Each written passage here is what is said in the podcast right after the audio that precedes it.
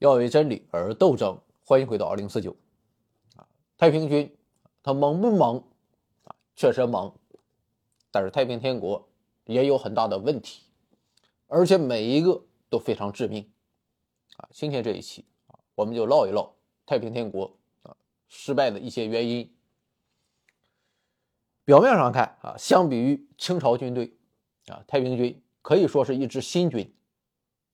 但归根结底，他们还是一群农民，没有文化，没有战略眼光，短期内，他迫于生存压力，他们确实可以忍受，一心啊，我就是打仗。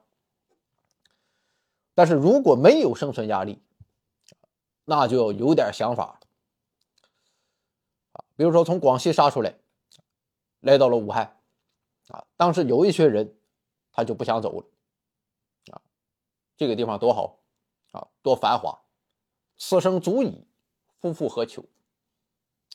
还要什么自行车？当然，事实证明啊，自行车要更好。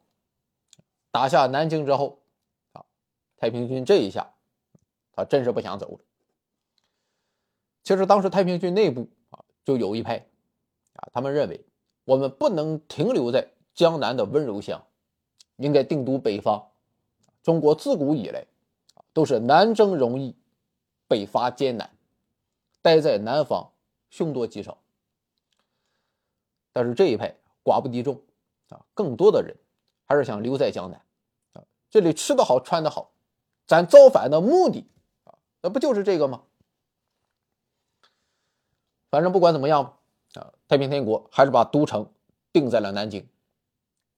而在定都之后，历代农民起义中常有的问题又出现了啊，就是控制不住自己的欲望。彻底放飞自我了，领导的抗腐败能力迅速下降，禁欲的精神和规定也随之瓦解。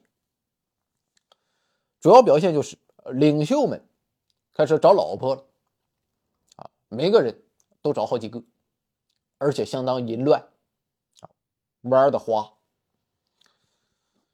就说洪秀全，啊，他到底找了多少个老婆？啊，到现在历史学家也没有得出一个确切的数字，啊，甚至有传说啊，洪秀全有上千个老婆，这确实有点夸张，啊，前列腺都得干脱落了，啊，但可以肯定百八十啊没有问题，这已经远远超过了清朝皇帝。当然话又说回来，啊，人家洪秀全爱找多少就找多少。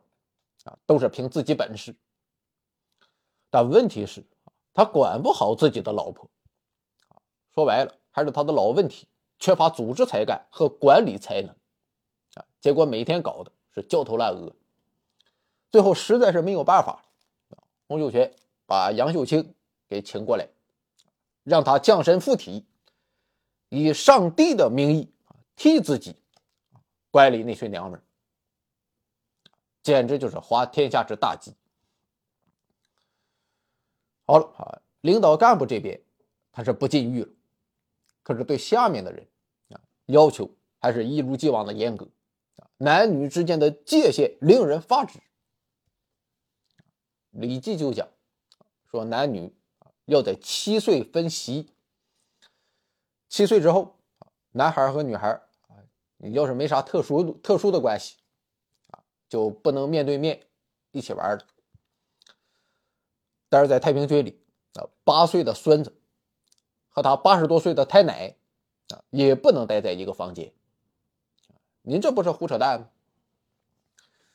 所以说，洪秀全这个人啊，对礼教有着近乎疯狂的偏执啊，但他却没有执行和维护这些礼教的能力和智慧，连自己的老婆他都管不住。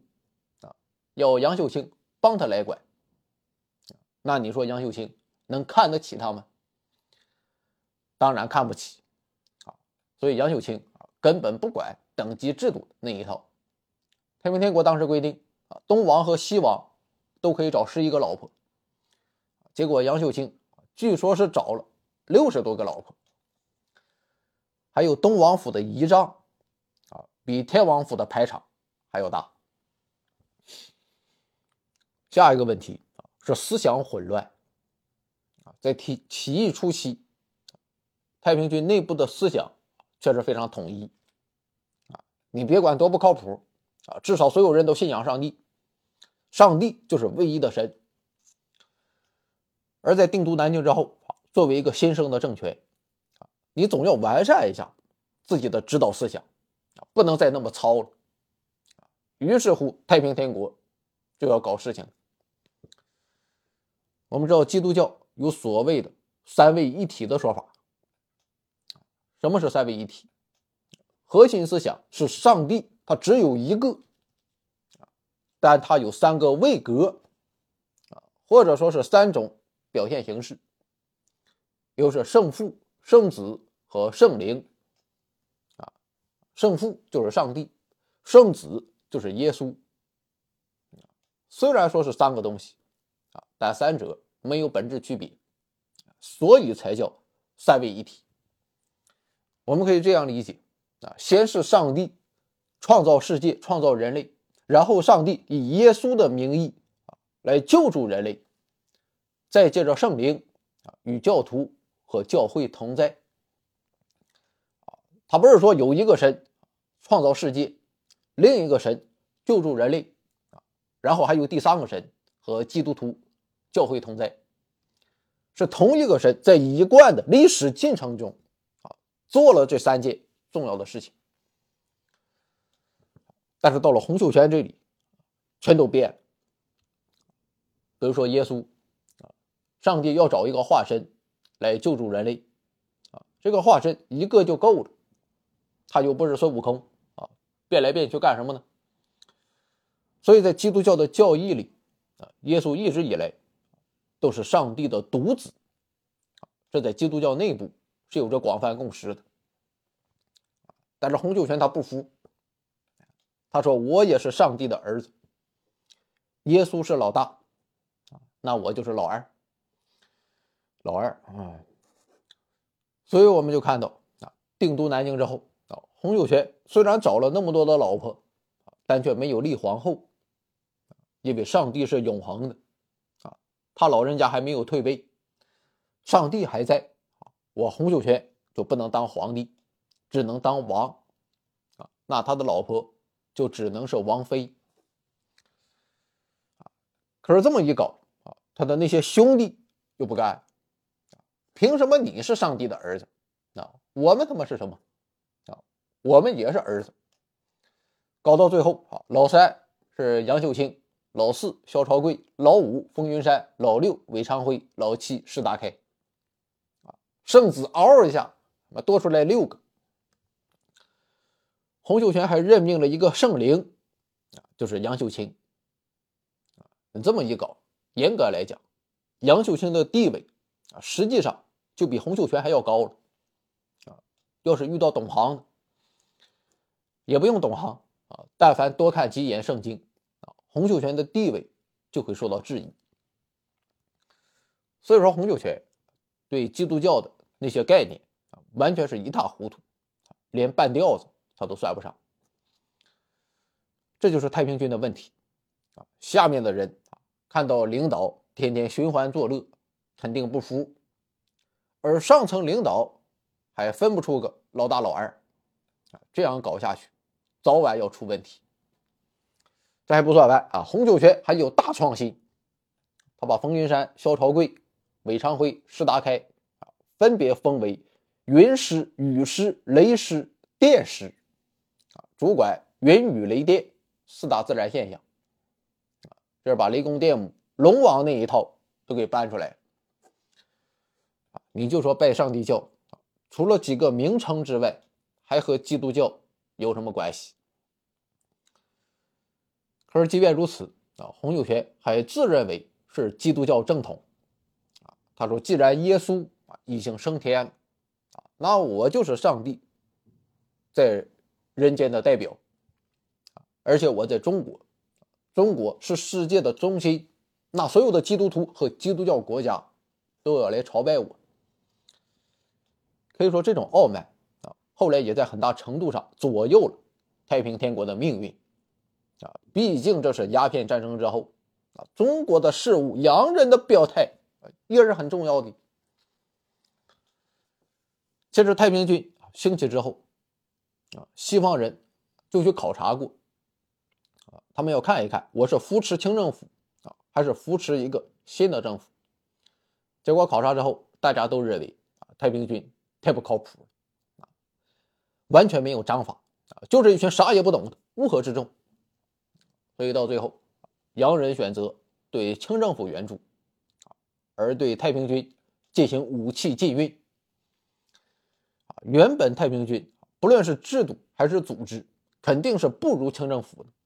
当初一路扫的扫荡，啊，就是靠着一股劲儿，再加上清政府他反应慢，现在洋人不帮你，武器跟不上，面对正规军。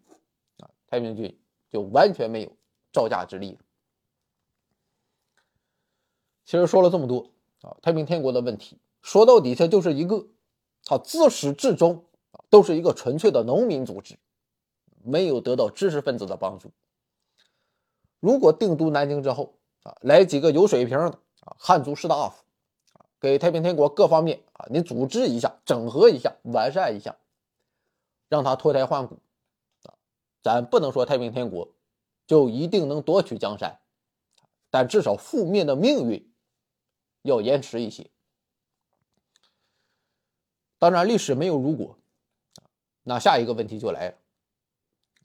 其实到南京之后啊，洪秀全还打出了民族主义的招牌啊，说满清政府是异族政权，我们太平军要驱除鞑虏，恢复中华，恢复汉族的传统。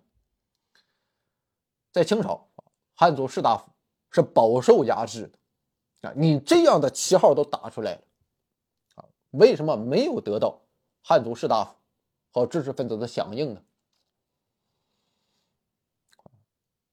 本来打算讲完啊，但我今天不想录。今天是正月初二啊，我要出门掼蛋了啊！当然，这期节目预计会在年后再更，所以说现在的状态。是你在上班，我在过年，有没有一种时空穿梭的感觉？这是来自遥远过去的问候，请看下集。